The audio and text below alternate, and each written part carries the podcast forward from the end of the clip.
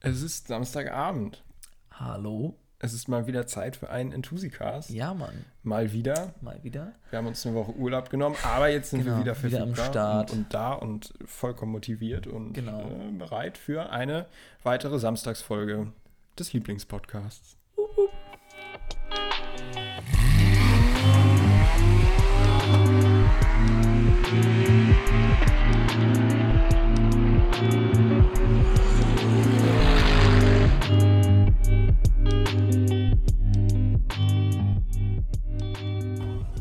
Mag schon fast sagen, willkommen zurück, Zurück.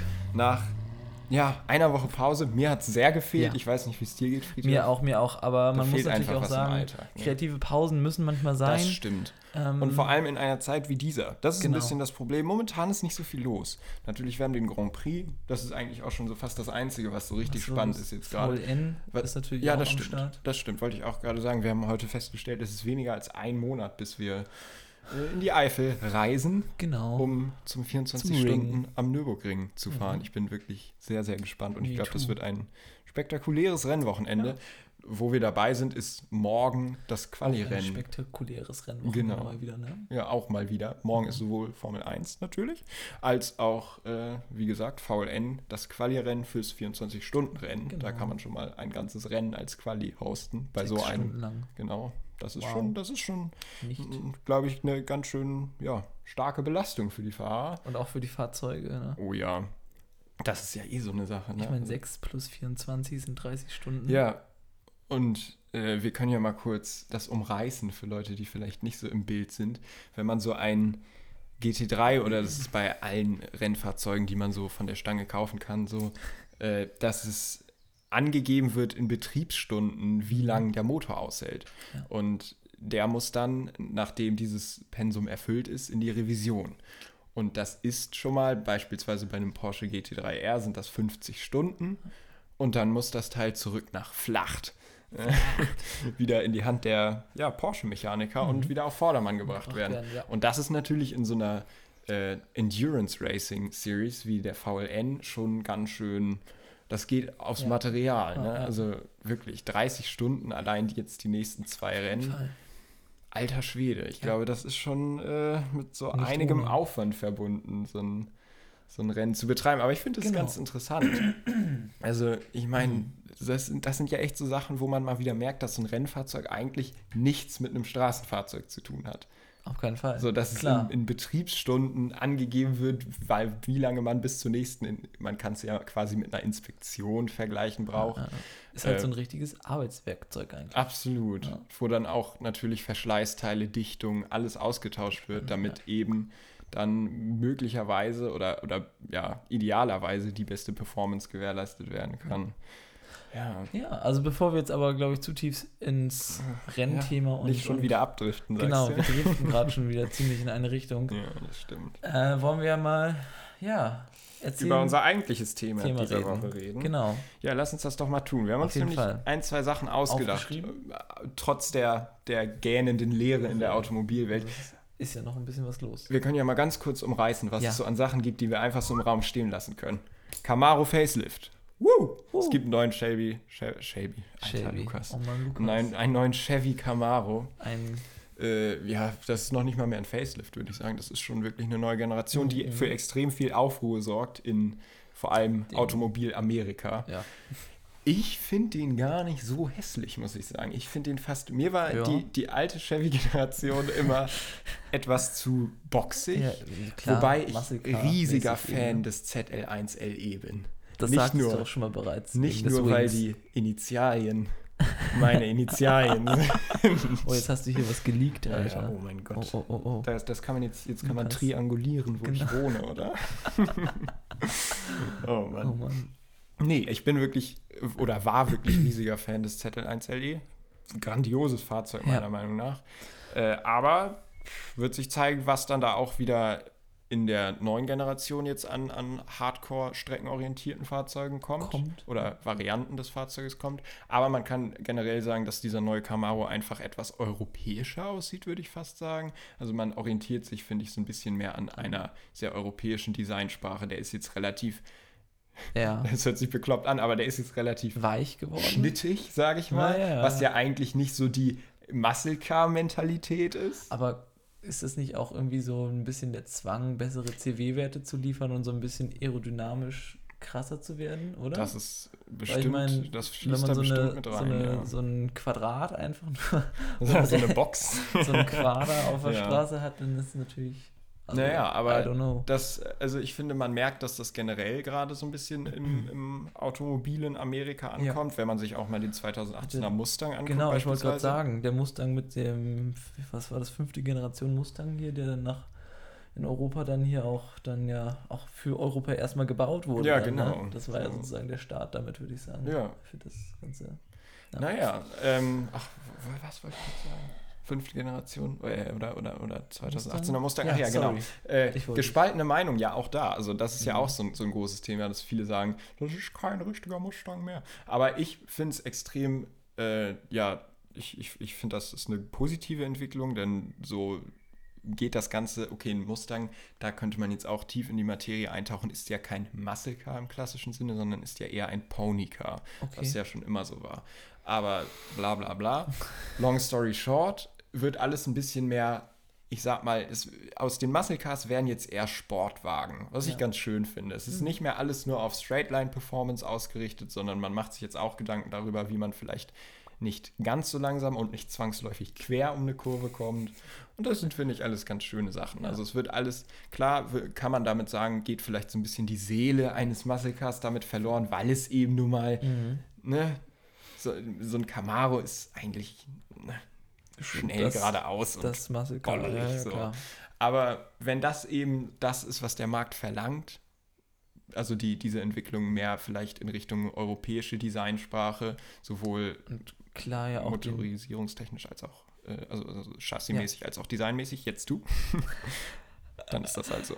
ähm, auch klar einfach den Markt jetzt irgendwie international noch vergrößern, denke ich, oder? Absolut, das kommt ja auch noch Ähm, dazu, dass jetzt, äh, dass man, ich meine, man kann jetzt inzwischen mit der letzten Generation sogar schon, äh, wie sagt man auf Deutsch, Right-Hand Drive, also Rechtslenker, genau, Oh Rechtslenker. Lukas, ey. Rechtslenker-Mustangs in äh, Großbritannien kaufen. Ja. So. Und ich meine, da sieht man jetzt eben, dass das keine Fahrzeuge mehr sind, Die die, man sich einfach importieren muss aus den USA oder die so. ne? quasi ausschließlich Ja. auf den amerikanischen Markt ausgelegt sind. Genau.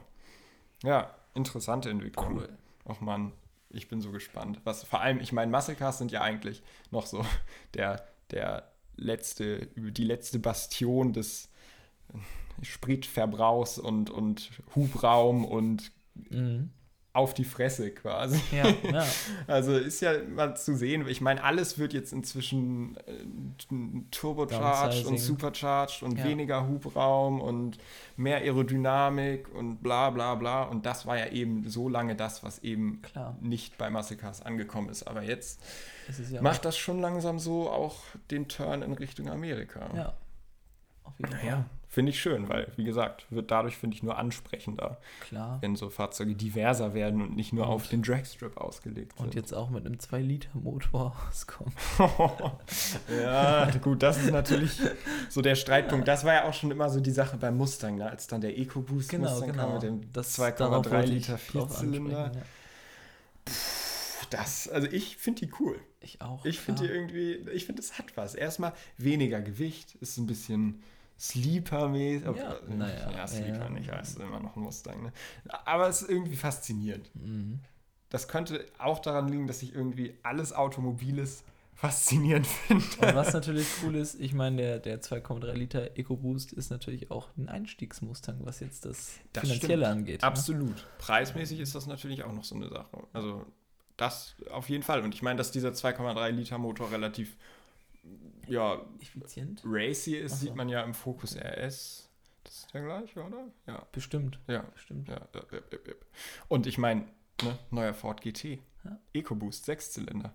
Mega. Also ich bin das wirklich ja, auch so ja, eins meiner Guilty Pleasure Fahrzeuge, wo wir da letztens drüber geredet hatten. Obwohl, muss eigentlich kein Guilty Pleasure Fahrzeug sein, ne?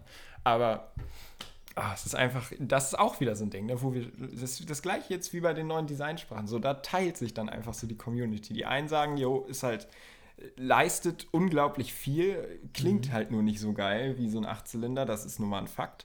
Und die anderen sagen, Ford GT ohne Achtzylinder ist ein Paradoxon. Klar. Aber ich meine, alles entwickelt sich weiter, ne? Und Ja. irgendwie ist die Frage, ob wir in zehn Jahren immer noch Achtzylinder-Saugmotoren mit 6 Liter Hubraum sehen oder, Oder nur noch Wasserstoff angetrieben. Zweizylinder. Ja. ja, naja, ach Gott.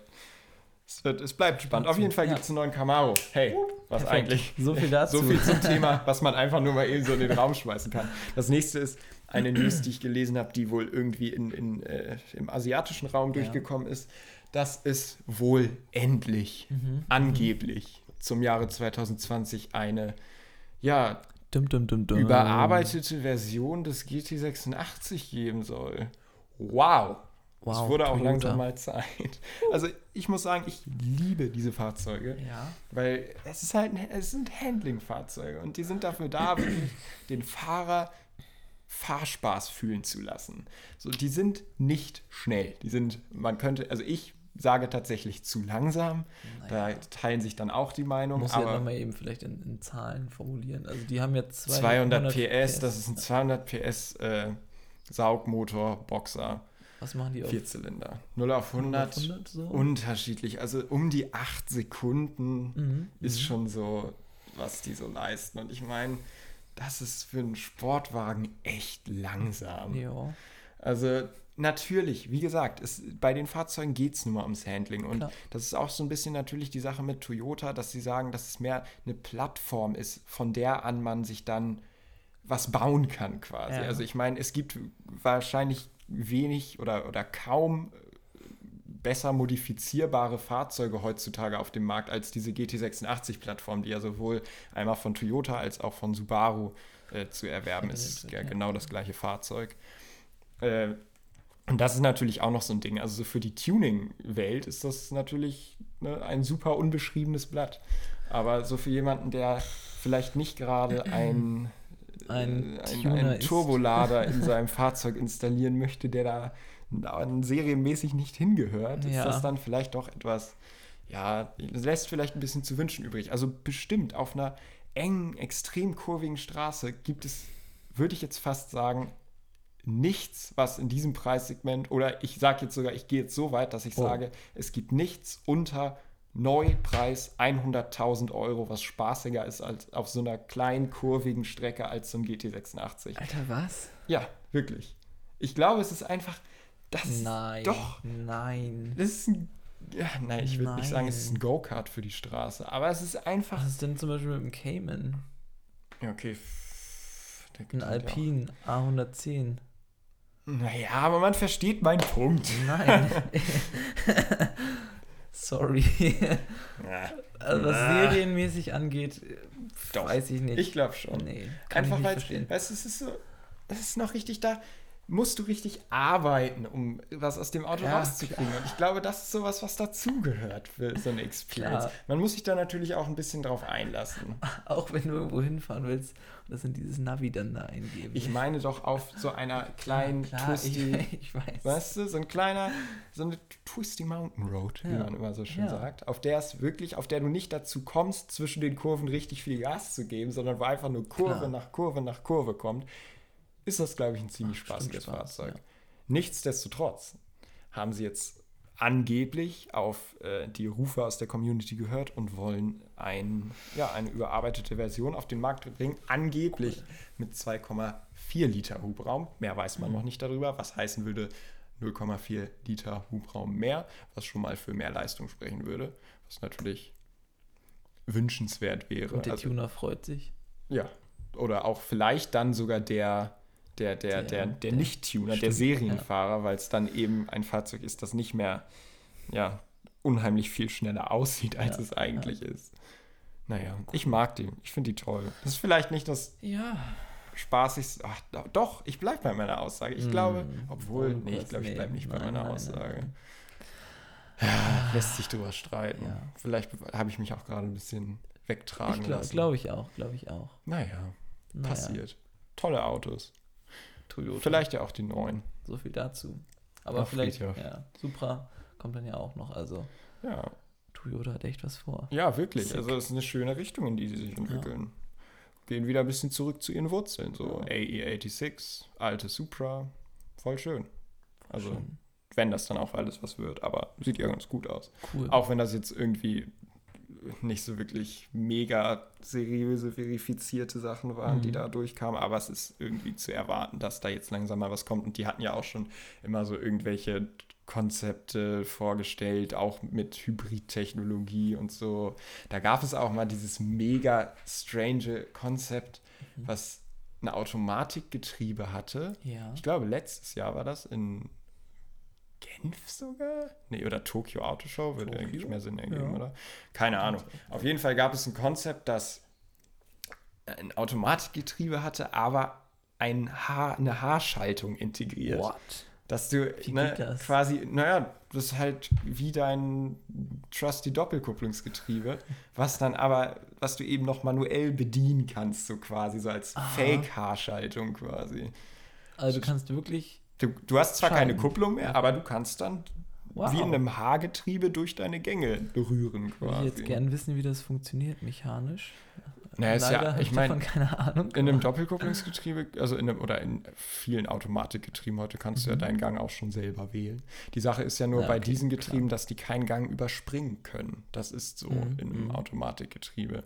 Das hieße dann, irgendwie müsste das Getriebe, selbst wenn du, sagen wir mal, von der 3 in die 5 schaltest, in deinem Fake-Haarschaltungs-Layout, trotzdem äh, durch, noch durch die 4 schalten. Vielleicht, vielleicht sollten wir mal irgendwie einen Mechaniker einladen. Ja, ohne Scheiß. Einen poten, äh, potenten Mechaniker, Ja. wollte ich gerade sagen. äh, Ja, nee, naja, aber wirklich aber vielleicht ist das auch der Grund, wieso das nur ein Konzept ist und kein Serienfahrzeug.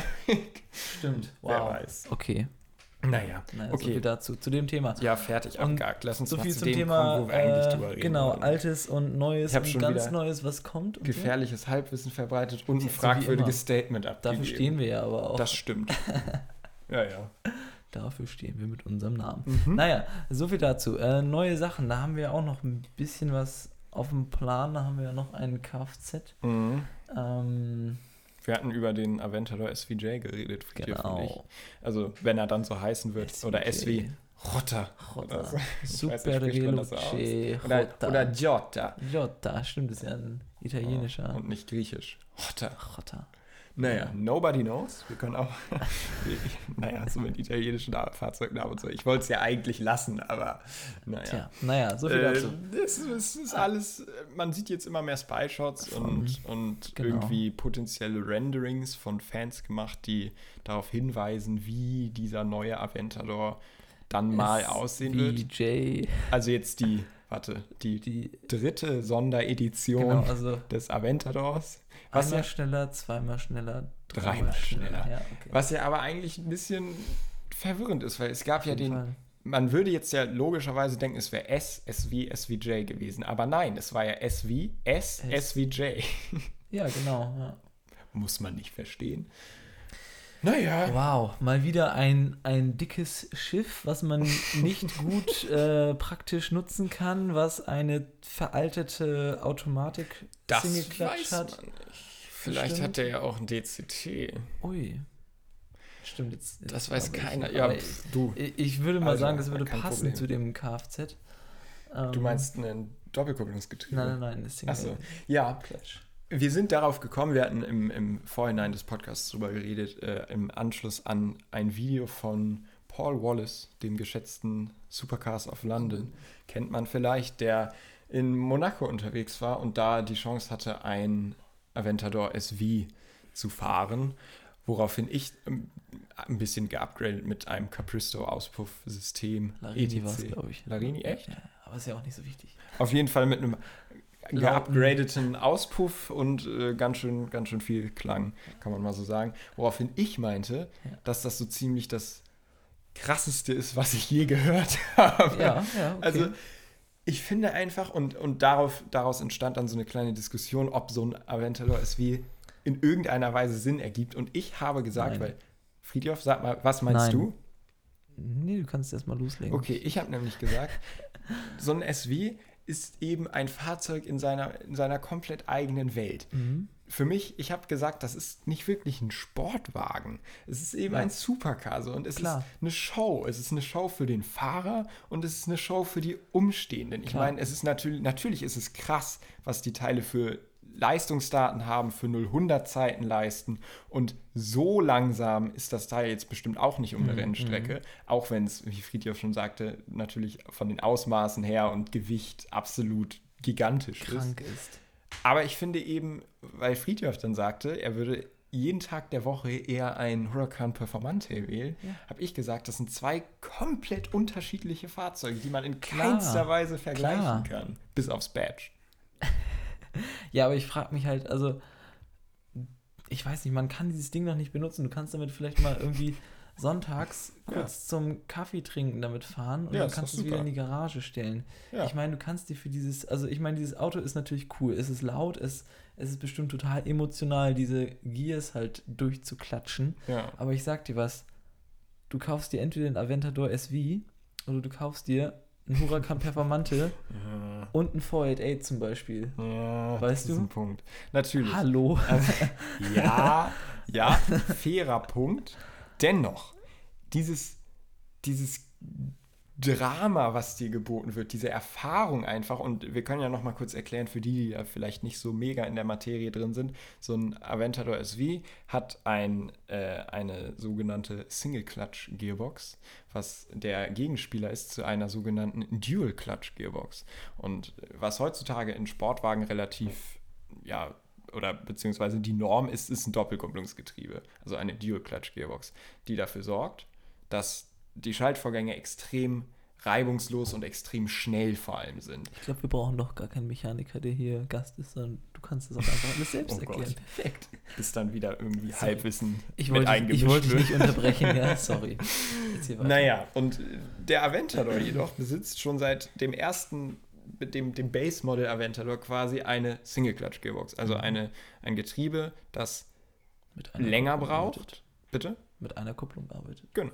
Das länger braucht für seine Schaltvorgänge und dadurch aber auch viel brutaler ist. Und das mhm. gehört für mich sowas von zu dieser Aventador-Erfahrung dazu. Viele, viele Leute meckern sehr, sehr viel über dieses Getriebe und sagen, dass der einzige Grund, beispielsweise ein, ein, ein, ja, vielleicht auch eine Automobilpersönlichkeit des, des Internets, Mr. JWW, James, äh, sagt oder hat mal ein Video gemacht, in dem er auch mit einem, mit einem Aventador SV durch, ich glaube, Frankreich gefahren ist und sagt, dass es wirklich ein unglaubliches Spektakel ist, dieses Fahrzeug zu fahren, aber er einfach nicht damit klarkommt, ja. dass es eben langsamer schaltet als ein Insert Hot Hatch mit Dual Clutch Gearbox hier. Ja. also das ist natürlich so eine Sache, worauf man sich ein bisschen einlassen muss. Aber ich finde, es gehört eben zum Spektakel dazu, dass dich das Fahrzeug wirklich bei so einem Schaltvorgang unter Volllast richtig in den Hinterkopf boxt, weil da eben so eine Verzögerung drin ist und dann dazu auch noch der Sound kommt, dass du diesen Overrun hast, also diesen Klar. Leerlauf zwischen den Gängen, in dem dann der Auspuff möglicherweise Feuert. sogar noch Feuer spuckt. Ja. ja, das ist ja tatsächlich ja, ja, so. Also, das ist natürlich dann im Vergleich, wo wir bei einem Huracan Performante waren, was mhm. ganz anderes. Der Huracan Performante ist für mich ein absolutes, eine absolute Waffe Biest, für die Rennstrecke ja. und ein Biest in, ja, wie du sagst, in, für Rundenzeiten mhm. und, und bestimmt auch eine unglaubliche Erfahrung. Ja. Aber so ein Aventador ist, glaube ich, nochmal, das setzt dem Ganzen nochmal was oben mhm. drauf, weil es eben wirklich quasi nur auf diesen Show-Aspekt ausgelegt ist, worauf man sich, wie gesagt, natürlich einlassen muss. Und dann auch gucken muss, was man eben davon erwartet. Und unter dem Aspekt verstehe ich es dann so ein bisschen, dass man sagt, dass das Fahrzeug einfach keinen Sinn ergibt, weil der SV oder ja jetzt auch der SVJ natürlich so angesetzt sind, so positionierungsmäßig eben als die rennstreckenorientierten Fahrzeuge.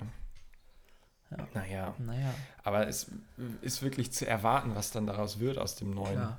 SVJ. Und, und, was da so vielleicht rundenzeitenmäßig bei rauskommt. Bin ich auch sehr gespannt. Also auf dem Nürburgring, auf der Nordschleife sind sie auf jeden Fall schon unterwegs und das auch nicht gerade gemütlich, was mhm. ein bisschen so aussieht, als wenn sie vielleicht versuchen würden, sich da ah. an ein, ein, eine Art Rundenrekord ranzuwagen. Oha. Was ja hart werden mhm. wird, mhm. denke ich mal. Ich meine, das ist ja momentan umkämpfter als die Formel 1 Weltmeisterschaft so ungefähr, dieser Rundenrekord. Und ich meine, jetzt mit der neu angefangenen Saison, also der, Mhm. der Nordschleifen-Saison quasi, ist er auch wieder grüne Flagge für, für Hersteller, die dann ihre Fahrzeuge aller Art da rumschicken.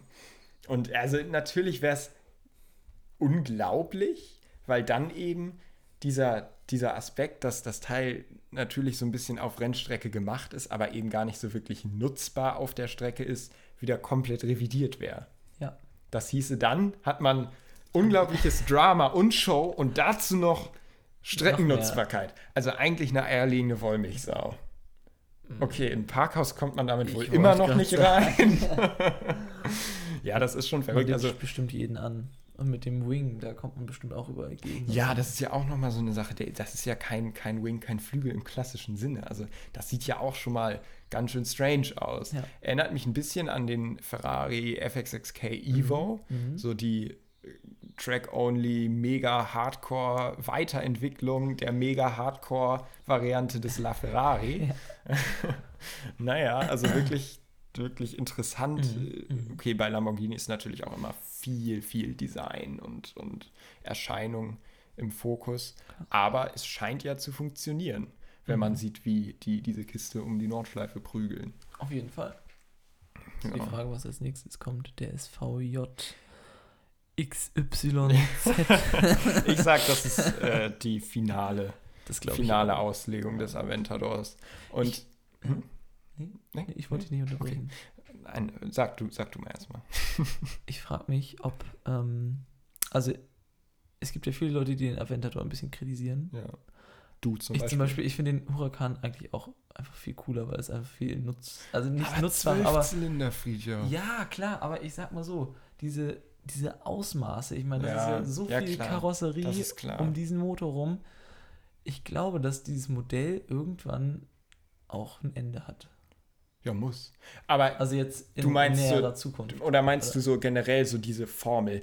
Zwölf Zylinder, riesig. Ja, ja, Das, ja. Genau das wollte So. ich nämlich auch gerade sagen, bevor So. wir uns gegenseitig abgewürgt haben, dass ich so gespannt bin, was, Was- potenziell ein Aventador So. Nachfolger Genau, wird. das meinte ich, darauf wollte ich hinaus.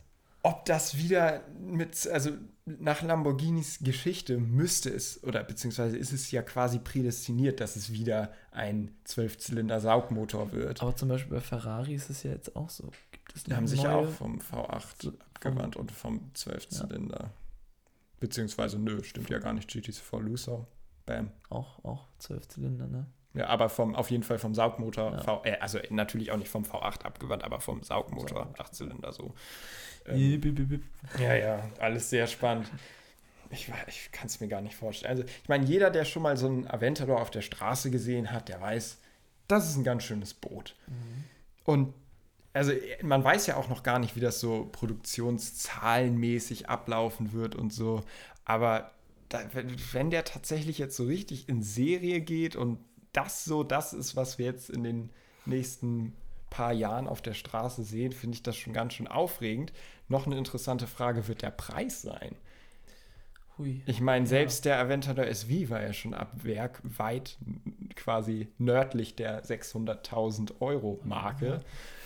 Und da müssen die dann ja logischerweise noch mal einen draufsetzen. Mhm. Also das geht dann ja schon fast in Hypercar-Territorium. Das stimmt auf jeden Fall.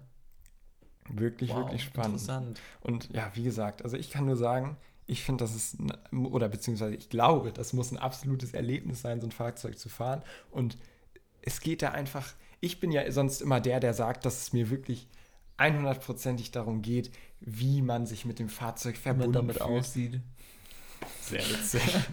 Und dass ich am liebsten wirklich so mich auf, auf so echte Drivers stellen möchtest. Ach komm, dir halt die Schnauze. Tut mir leid. dass ich äh, ja, mich am liebsten mit so wirklichen Drivers Cars umgebe. Und Ja. Das ist ja schon, schon so ein bisschen ein, ein Widerspruch quasi zu, zu dem Aventador. Mhm. Zu dem Aventador SV, zu dem Aventador S, zu dem Aventador SVJ. Aber das meinte ich dann auch zu Friedhof. manchmal muss man sich auch einfach so ein Spielzeug leisten, finde ich, oder sich für so ein Spielzeug begeistern können. Wow, ja, auf jeden Und Fall. das ist für- ja, wie gesagt, das ist, das meinte ich auch, das ist kein Fahrzeug, das ich richtig ernst nehme. Das ist für mich einfach nur eine Show, ein Spielzeug. Und dafür finde ich es mega. Schon krass. Ein teures Spielzeug auf jeden Absolut. Absolut. Das kann man nicht leugnen. Fall. Interessant. Aber was ja eine ganz gute Überleitung ist, wo wir uns schon Gedanken gemacht haben, was Ja. potenziell ein Aventador ersetzen könnte oder was jetzt auch der äh, möglicherweise der Aventador als letzte Generation der Zwölfzylinder-Saugmotoren war, kann man sich ja fragen, ob dann aus so einem Aventador vielleicht ein Future Classic wird. Ah. Ein, Ja, ein, ein, ein Classic Ein- Car der stimmt. Zukunft. Und das ist eine andere Sache, wo wir heute auch drüber reden wollen. wollen- genau. Ja, äh, wir hatten uns gedacht, wir reden mal ein bisschen äh, über automobile, äh, ja, wie sagt man, die jetzt vielleicht äh, oder auch in der Vergangenheit, in der rezenten Vergangenheit nicht unbedingt, äh, ja, so die, na, nicht unbedingt so die Banger waren, aber Ein- Vielleicht nicht so nachgefragt worden oder vielleicht Genau. nicht den, die, die am krassesten explodiert sind, was jetzt Preis angeht im Genau. Markt oder, ne, also einfach Fahrzeuge, die wir für uns jetzt noch als relativ regulär ansehen. Mhm, mhm. So, aber wo man sich dann vielleicht fragen kann, ob daraus jemals so, ich ziehe jetzt mal den Vergleich zu einem Ferrari 250 Short Wheelbase wird. Ja. So wirklich so ein Fahrzeug, Genau, was aber also das ist jetzt auch eine andere, eine andere Sache. Das war jetzt vielleicht nicht unbedingt so ein Auto, was jetzt irgendwie nicht nachgefragt war, glaube ich. Also das ist schon ein cooles Auto gewesen, auch früher so, ne? Naja, also Aber- ich sag mal, wenn man jetzt so, so quasi nur die, die prozentuale Preisänderung vergleichen würde, denke ich schon, dass sich das relativ gleichsetzen will, lässt beispielsweise mit einem 458 von heute. Also es war einfach zu der Zeit ein Ferrari. Also natürlich Mhm, ein nachgefragtes Fahrzeug, ein teures Fahrzeug. Ja. Aber diese Explosion des Marktwertes hat ja so keiner vorhersehen das können. klar. Oder vielleicht doch. Und das versuchen wir nämlich jetzt Genau. vorherzusehen, was vielleicht äh, die, Genau, die darum 250s geht's. der Zukunft werden können. Genau. Aber dazu muss man sich ja erstmal fragen, was kann so ein Future Classic überhaupt ausmachen? Genau. Und da lässt sich direkt anschließen an die Aventador-Sache, beziehungsweise die, den, den, das Bedenken, dass so ein Aventador-Replacement möglicherweise keinen Zwölfzylinder-Saugmotor mehr haben Mhm. könnte und dass das somit möglicherweise der letzte Zwölfzylinder-Saugmotor Alleinstellungsmerkmal. in der, genau, in der Lamborghini-Geschichte sein könnte. Friedhof, evaluiere Alleinstellungsmerkmal. Naja, äh, auf jeden Fall. Ähm, pf, weiß nicht, hat man das in der Vergangenheit jetzt schon gesehen? Ich würde es jetzt vergleichen äh, mit, mit, mit Turbo und weißt du? Ja, klar. Ähm, zum Beispiel, dass jetzt die ganzen Saugmotoren ja abgelöst werden vom Turbo und sozusagen Downsizing einfach, ja, die, die Vorhandenheit prozentual im Markt eben von den, von den V12s vielleicht nicht mehr so da ist und dass so ein Aventador dann eben, äh, ja, in der Nachfrage höher nachgefragt ist. Also es geht quasi darum, dass wir ein Attribut im Fahrzeug haben, was nur noch in diesem Fahrzeug, was nicht mehr vom Hersteller erhältlich ist, angeboten wird. Und dass man dadurch quasi eine Erhöhung der Nachfrage hat, weil es eben eine Rarität wird und so nicht mehr zu haben ist. Und das führt dann Angebot, Nachfrage äh, zwangsläufig dazu eben, dass der Preis steigt. Und so einfach wie das klingt, so schwer ist es dann Ist doch es vielleicht vorauszuahnen. Aber wo du, wo ich nochmal anschließen wollte, womit man das vergleichen kann, finde ich, sind äh, wassergekühlte und luftgekühlte Porsche beispielsweise. Bestes Beispiel. Klar. Ich meine, ne, Wer will nicht? heutzutage ist so ein luftgekühlter Porsche für viele das Nonplusultra. Ja. So, und vor 20 Jahren dachte man sich vielleicht, ja, endlich nicht mehr luftgekühlt. Fortschritt in der Technik. Ja, ja, und das ist eben so Fall. die Sache, weshalb das so schwer ist vorauszuahnen. Und es gibt so viele Sachen, mit denen, man- mit, mit, mit denen man das so vergleichen kann. Ich meine, gucken wir uns mal so Schallplatten an beispielsweise. Mhm. So als die, die, die, das, hä, die CD die Schallplatte abgelöst hat, war das technische Revolution und keiner wollte mehr Schallplatten haben. So, und heutzutage bist du der coolste Typ ist auf dem Block, wenn du noch eine Schallplattensammlung hast, so ungefähr. Genau. So, und das ist eben so die Sache, weshalb das ja eigentlich größtenteils Spekulation ist Mhm. und in gewisser Weise so ein bisschen Trends erkennen und ist vielleicht es. Besonderheiten erkennen können. Und was meinst du denn, Friedrich? Genau, was, denn könnte der nächste? McLaren F1 sein. Ja, auf jeden Fall. Noch so, ein- so ein Ding. Und eben, da gucken wir uns jetzt mal wieder McLaren F1 an. Was zeichnet den aus? Genau. Viel Hubraum, Saugmotor und manuelles Getriebe. So. Das gibt es heutzutage nicht mehr in einem Supersportwagen. Auch von McLaren gerade auch so, ne? Ja, erst recht. Ähm, ja, wollen wir mal anfangen mit Porsche vielleicht? Ja, oh, das ist ja genau dein Thema, Ja, Friedhof. ja. Hm. ja du hattest ja eben auch Kleiner schon Monolog. äh, luftgekühlt und wassergekühlt angesprochen. Ähm, jetzt können wir aber mal auf Autos aus der, ja, nicht so, die noch nicht so äh, alt sind, äh, schauen. Und zwar vielleicht so die Produktgeneration 996, Mhm. ähm, vielleicht auch 997. Das waren ja, also, ja, um den Dreh, wann ging es los? Ende der 90er? Ende 90er war 9 und 6, ne? Genau. Anfang 2000er. Ähm, Anfang 2000er. War ja jetzt nicht unbedingt von gerade auch Porsche-Enthusiasten das meistgefeiertste äh. Produktgenerationsfahrzeug. Äh, Generationsfahrzeug. äh, eben von außen, von der Ästhetik nicht unbedingt Absolut so schön. fragwürdig. Ja, ähm, genau, und deswegen eben auch nicht so nachgefragt. Und im Moment deswegen auch, wenn man sich mal so die Preise der verschiedenen äh, Produktgenerationen anguckt, auch ja, verhältnismäßig, äh, Günstig. sag ich mal, günstig Preiswert. angeboten. Auf jeden Fall. Ähm, da ist natürlich jetzt so die Frage, wie wird sich dieses Automobil eben in der Zukunft Entwickeln. entwickeln? Genau. Ähm, ja, Eine Besonderheit beim 996 war natürlich, dass es die erste Generation war, von der es ein, eine GT3-Variante Genau, gab. Also nicht ja. GT3 Rennfahrzeug, sondern GT3 Straßenfahrzeug. Und das ist natürlich immer so, das erste von etwas schreit natürlich schon mal danach, dass es irgendwie nachgefragt sein könnte. Natürlich ist beim 996 so die Sache, dass die dafür bekannt sind, relativ unzuverlässig zu sein. Eben die erste wassergekühlte Generation und alles ist so ein. Oder? Nee, 903 war auch schon war schon wassergekühlt. wassergekühlt, ja. ne? Naja, Sorry, da. eine der ersten Ja. wassergekühlten Generationen Ja.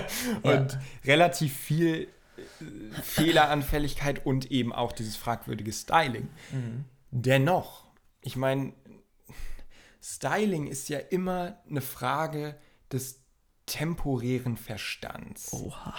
So, und wer Jetzt weiß, vielleicht ist das für uns in 20 Jahren, Klar. sagen wir, Mann, dieses Anfang 2000er Styling vom 996 Total ist cool. echt klassisch. Man weiß es nicht. Da ist dann die Frage, wie sich so der gesellschaftliche Konsens entwickelt. Das ist wieder so eine Sache, weshalb man sowas eigentlich so schwer vorausahnen Ja. kann. Aber eben, ich sag 996 GT3, weil erste Gerade Generation GT3 und in 20 Jahren ist das richtig retro und es ist eben so eine GT3 mit Clubsportpaket, mit so diesen relativ 90er Jahre anmutenden großen Schalensitzen und so Ja. und handgeschaltet. Das ist alles echt, Genau. ja, hat schon so ein bisschen Retro-Flair. Ja, Auf jeden Fall. auf jeden Fall das, weil ich denke jetzt mal so ein Basismodell Carrera ist jetzt vielleicht dann auch nicht so stark, das muss man dann ja immer auch nochmal dazu sagen. Das sind dann ja eher dann die Modelle vielleicht auch, die eher so ein bisschen ja, natürlich. äh, Limitiert Sport- und sportlich, und auf jeden sind. Fall. Ja.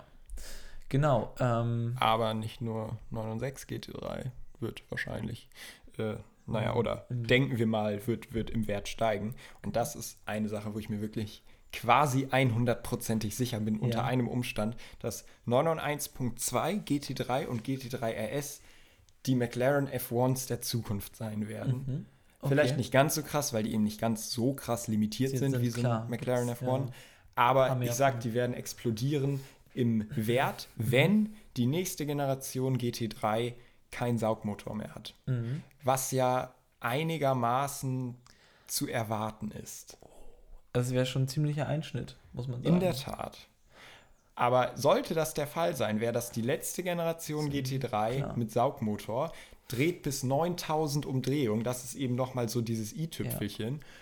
Und wenn es dann auch noch die letzte Generation GT3 handgeschaltet ist, dann sage ich, werden handgeschaltete GT3s 991.2 absolut durch die Ja, Decke gehen. ja.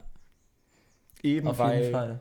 handgeschaltet im GT, Porsche GT-Fahrzeug nicht mehr und Saugmotor Motor. nicht mehr. Es ist ja eh abzusehen, jetzt wo wir schon drüber geredet hatten, so dass mit, mit dieser Downsizing-Entwicklung und Klar. jetzt mit, mit Turboladern und Kompressoren etc., dass so der klassische Saugmotor mit oder dem klassischen Saugmotor mit relativ viel Hubraum irgendwann ein Ende gesetzt wird. Und das ist dann wieder so eine letzte Bastionssache, finde ich. Wo zu erwarten ist, dass der, der Automobilenthusiast da auf ewig seinen Spaß dran finden Ja. wird, was eben dafür spricht, dass die Teile irgendwann relativ ja, wertvoll sein werden. Was sie jetzt natürlich Noch schon sind. als Also jetzt, Noch wertvoller genau. als heute. Genau. Ist quasi die Sache wie beim Carrera GT. Genau, Carrera GT. War ja ähm, genauso. Dann wahrscheinlich auch Carrera GT, dann in der Reihe steht dann ja auch der 918 Spider. Spider. Wobei ja, ich meine, das muss man jetzt mal äh, verfolgen. Was hat so ein Carrera GT neu gekostet? Ich glaube so um die 400.000 Euro und jetzt momentan sind die marktpreismäßig vielleicht so bei, also so um die 700.000, 800.000 Euro kann man schon in so einen Mhm. einsteigen. Und Fall. ich glaube, der 918 Spider ist jetzt prozentual schon mehr explodiert. Aber ist die Frage, ob das vielleicht auch wieder runtergeht. Und ich sage, 918 Spider ist kein Contender für ein Future Classic, weil Weil, Lithium-Ionen-Batterien, die sind irgendwann tot. mhm. Also ich sage so, diese, diese, die erste Generation der Hybrid-Hypercars, so McLaren P1, LaFerrari, Ja. 918 Spider, man weiß halt nicht, wie sich das Ganze in zehn Jahren verhalten wird. Klar. So wie das so ist mit den Batterien und Mhm, der Technik, die eben noch relativ in den Kinderschuhen steckt, so in diesen Das ist ein Fahrzeugen. interessanter Punkt. Muss man klar bedenken. Stimmt. Ja, kann natürlich auch sein, dass sich das alles super hält und sich das dann als kompletter Bullshit herausstellt. Ja. Nobody Finde knows. ich gut. Guter Punkt. Habe ich gar nicht dran gedacht. Naja, Nice. auf jeden Fall scheint Porsche also relativ vielversprechend zu sein. Genau. Was mal wieder Sowieso. dem, dem unserer Podcast-Mentalität Porsche sind die Götter äh, Genau. zustimmt. Ja, nice. Ja, ja. Was haben wir denn noch, Friedrich? Was Genau. glaubst du denn, kommt noch so auf die, auf Ja. die Liste der Legenden? ähm, wie wir schon besprochen hatten, äh, ja, jetzt spezielle Versionen, äh, ja, ich sag jetzt mal limitiertere Versionen von Kfz. Limitation ist, ist Lim- Limitation gibt es das Wort? Limitierung? Limitation? Limitierung. Ja, Limitierung, irgendwie so. Ist auf jeden Fall, finden, Krass. können wir sagen, echt Und, eins der Kriterien. Ähm, ja, wenn man da zu Ferrari schaut, ja, äh, immer, ne, hatten wir schon, also 430 Scuderia und dann auch der 458 Speciale jetzt, wann kam der raus? 2015? oder so? 2015, irgendwie so in den letzten drei. Jahren Und ist ja seitdem im Preis auch schon gestiegen. sehr Fall. schön, also was heißt sehr schön gestiegen? Also für die Leute, Für die einen haben, nicht schön, für, die Leute, die einen haben, schon schön. sehr schön. Ja. aus dessen Sicht, ja. Ähm, Und was meinst Ja. du, warum? Warum ist das so der, der, der, der, der, auf jeden auf Fall. der warum ist der so auf der Hitliste? Gerade weil es natürlich äh, irgendwie die Rennstreckenfokussierung sozusagen ist von dem 458. Und was du auch schon angesprochen hattest, jetzt mit dem 488 ist natürlich wieder die Sache mit Sauger zu Absolut. Turbo, ne? Absolut. ähm, Das ist echt, finde ich, oder denke ich mal, das große Ding. ja, Und wie du schon sagst, so die gesamte äh, Scuderia Ferrari-Reihe mit auch dann dem 360 Challenge Stradale Ja, und eben F430 oder 430 Scuderia und so, wird da, glaube ich, ziemlich von ja, profitieren im Sinne von. Wertsteigerung. Ja, weil es eben nicht abzusehen ist, das ist, oder weil es auch einfach, na gut, ich wollte gerade sagen, weil es nicht logisch wäre, dass es jemals wieder einen Saugmotor V8 Mhm. Ferrari oder beziehungsweise Hardcore Ferrari mit Engine Supercar geben wird. ja, Man hätte auch sagen können, es wäre unlogisch, dass es jemals wieder einen handgeschalteten GT3 geben wird. Klar. Gibt es trotzdem. ja, So, natürlich kann es auch tatsächlich mal sein, dass ein, ein äh, Hersteller, und das kann ich mir tatsächlich bei Ferrari relativ gut vorstellen, sagt, sie scheißen einfach mal auf die, oh, jetzt müssen wir, jetzt müssen wir explizite Inhalte anmachen in, Ach, in, iTunes. ja sie scheißen einfach mal auf die Entwicklung oder, oder gehen Ja. mal nicht mit der Masse, sondern machen einfach mal so das, was vielleicht ein bisschen mehr so Besinnung auf die Wurzeln ist und back to the roots und das, was letztendlich vielleicht auch der Kunde erwartet. Gott. Meinst du, Hm? ja, ich wollte nicht Nee, alles gut. Meinst du so ein bisschen in der Richtung, wie das jetzt Porsche gemacht hat mit dem GT Touring Paket? Ja, genau. Vom GT3? Genau. So, So wirklich eig- eigentlich sowas, was so, was so ungewohnt stark so die, die, den Ruf der, der Kunden erfüllt. Mhm, Und so, mhm. das ist, was wirklich die Masse erwartet Ja. und fordert. So, man hat gesehen, okay, 911R kommt extrem gut an. Genau. Cool. Machen wir erreichbarer für alle. Ja. Machen wir ein GT3 Touring. So, mega. Aber sowas ist ja jeden eigentlich Fall. relativ ungewohnt. Klar, ja. Aber man kann ja hoffen. Nur darunter würden dann natürlich wahrscheinlich unsere Scuderia Ferrari Fahrzeuge wieder werttechnisch, wir reden jetzt nur aus der, von der Wertperspektive, etwas leiden. Aber ehrlich gesagt sehe ich das auch nicht kommen. Auch wenn ich es mir vorstellen könnte, dass Ferrari sowas in Betracht zieht, aber ich sehe es einfach Nein. nicht. Weil einfach auch bei denen Effizienz im Vordergrund steht. Ja, ja. ja, ja. So viel dazu. Ja, was als nächstes hast du da noch Wollen, was wollen anderes? wir noch ein bisschen was anschneiden? Wir können ja noch Ja. einmal nach. Oh, wir Klar. waren schon in Deutschland. Ich wollte gerade sagen, wir können noch einmal nach Deutschland. Einerseits haben, haben wir noch uns gedacht, dass der SLS vielleicht so, Mhm. ne, das äh, eben ist es wieder genau das gleiche, nur diesmal bei Mercedes. Saugmotor, viel Hubraum und hat eben als Alleinstellungsmerkmal diese Gullwing Doors, wie man immer so schön sagt, Vom, vom 300 vom SL. 300 SL, genau. Ja, also eben wieder so Attribute oder ja doch Attribute, die im Fahrzeug sind, die absehbar nicht wiederkehren werden. Weil eben, äh, jetzt würde ich mal sagen, mit der GT-Linie AMG gezeigt hat, dass eben der Saugmotor in so Grand Touring Performance-Fahrzeugen erstmal Geschichte ist Mhm. und dass eben diese, ja, diese Gullwing Doors auch nicht mehr zurückkommen werden, denke ich mal. Was übrigens ein ganz interessanter Fun-Fact ist, wusstest du, dass die abgesprengt werden im Falle eines Überschlages? Das hatte ich schon mal gehört, ja. ist krass, ne? Wenn man mal Also, so drüber nachdenkt, ist ja auch logisch. Ich ja. meine, wenn die Karre auf dem Dach liegt, wie sollst du da sonst so rauskommen? ist es ja. Witzig. Also Krass. eigentlich nicht so witzig. Wobei, also ein bisschen müssen die doch aufgehen, oder? Nee, die gehen ja noch ins Dach rein. Also Ah, da ist ja oben dann ja, nur so ein ja, ganz- klar, ja, so ein So ein kleiner T-Bone Ja. quasi. Ja, so viel dazu. kleiner Fun-Fact am Ja. Rande.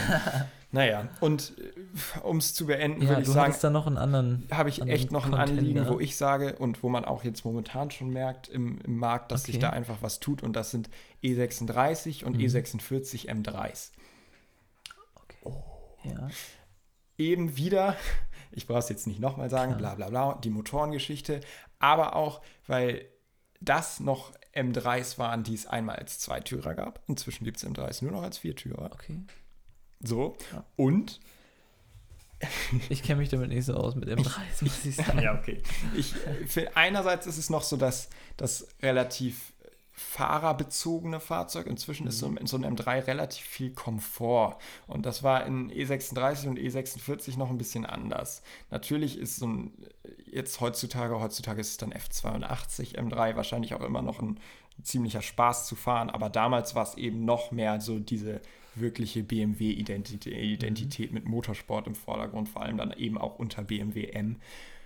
Und was ich glaube, was dazu kommt, äh, vor allem hier in Deutschland sind E36 und E46 M3s vor allem um die Nordschleife so ziemlich die begehrtesten Fahrzeuge, die du finden kannst.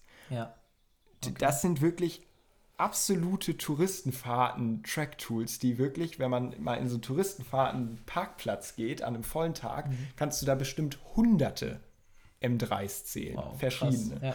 Und das kommt natürlich noch dazu, dass die dann auch ne, viel umgebaut werden, auf die Rennstrecke angepasst werden, vielleicht auch mal einer einplankt, dann vielleicht sich auch die Zahl der Fahrzeuge relativ, ich sag jetzt mal, verhältnismäßig sch schnell verringert, Mhm. wodurch dann wieder erhöhte Rarität erzeugt wird.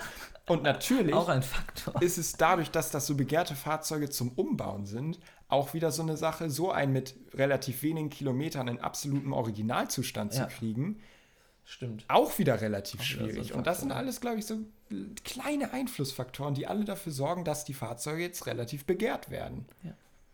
Und das selbst bei so einem, ich sag mal, relativ, ne, ich meine, wenn man jetzt so ein E36 M3 hier mit einem Carrera GT oder einem 458 Speciale vergleicht, ist das natürlich Peanuts fast ja, schon dagegen. Wirkt so, ja. Genau, aber sowas darf man eben auch nicht außer Acht lassen. Und da ne, kann man jetzt immer noch weiter mutmaßen. Vielleicht, ich sage auch GTI Clubsport. Wenn es vom Mhm. Golf 8 kein GTI Mhm. Mehr geben wird, dann werden die Stimmt. Golf 7 GTI Clubsports auch durch die Decke gehen. Wo ich Golf 8 sage, wollten wir eigentlich auch noch drüber reden. Ne? Gott. Aber wir haben ich glaube, wir reden auch schon wieder ganz schön Ganz lange, schön, oder? ganz schön lange. Oh Mann. Ja, oh Mann, oh Mann. Oh Mann, oh Mann. Die, das ganze Halbwissen hier. Okay. Wollen wir langsam mal zu einem Ende kommen? Ja, auf Und wollen wir jeden noch Fall. einmal kurz auf unsere Instagram-Tipps dieser du Woche kannst eingehen? deinen mal eben. Hast du keinen diese. Woche, Diese? Woche, ich bin immer so viel, also ich habe immer so viele tolle Sachen, die ich ja auch schon mitgeteilt habe. Die sind qualitativ einfach so hochwertig, dass ich diese Woche da einfach nicht mithalten kann. Ja, Sorry. alles klar. Oh Mann, jetzt gucke ich mir wieder Insta-Stories von anderen Leuten an, obwohl ich das Alter, eigentlich gar nicht Lukas. wollte. Es tut mir leid. Es tut mir leid. Golf 8 können wir dann ja in der nächsten Folge drüber sprechen. Ja, genau. Das Perfekt. ist äh, eigentlich eine ganz gute, ein ganz guter Vorschlag. Äh, ich möchte diese Woche vorstellen einen, Ja. einen Sammler. Ich Mhm. habe tatsächlich mal keinen Automobilfotografen diese Woche, sondern wahrscheinlich den Social Media präsentesten Automobilsammler im großen Stile auf diesem Planeten. Bekannt als Testarossa Sam.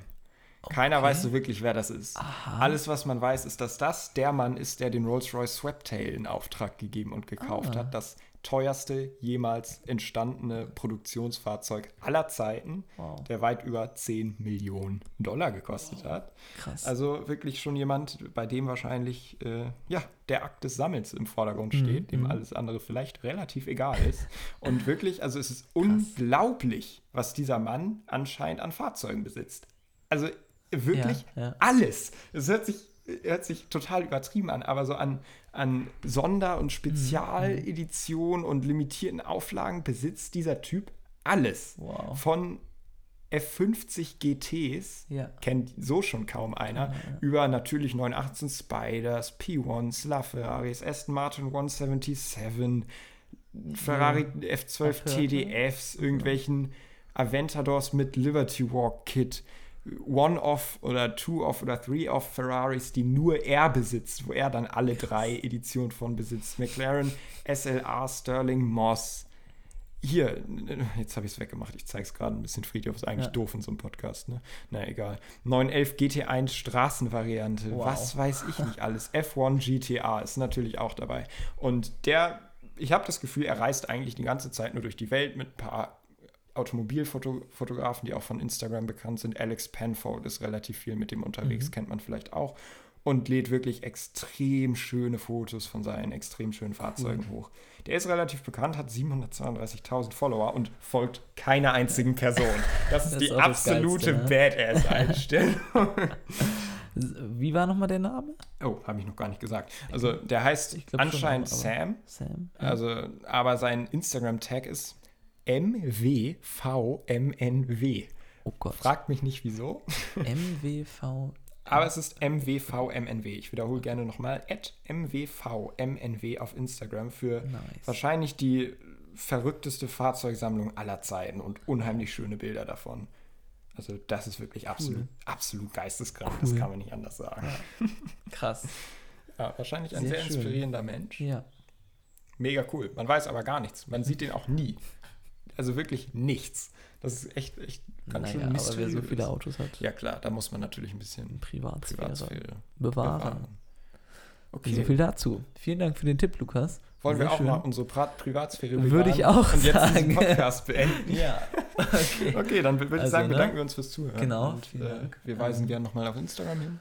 At Enthusiast, ersetzt die Klammer durch Unterstriche und schon habt ihr uns gefunden. Wir freuen uns über Bewertungen auf iTunes, und Instagram, Soundcloud. Nachrichten, Hate, alles. Alles. Hauptsache Liebe. Aufmerksamkeit und Spaß. Ist auch eine Einstellung. Ja. Okay. ja, und wir freuen uns auf die nächste Folge. Ja, ab jetzt wahrscheinlich wieder äh, regelmäßig. Ja. Wahrscheinlich. Wahrscheinlich. Okay. Okay. Bis Ciao. nächste Woche. Tschüss.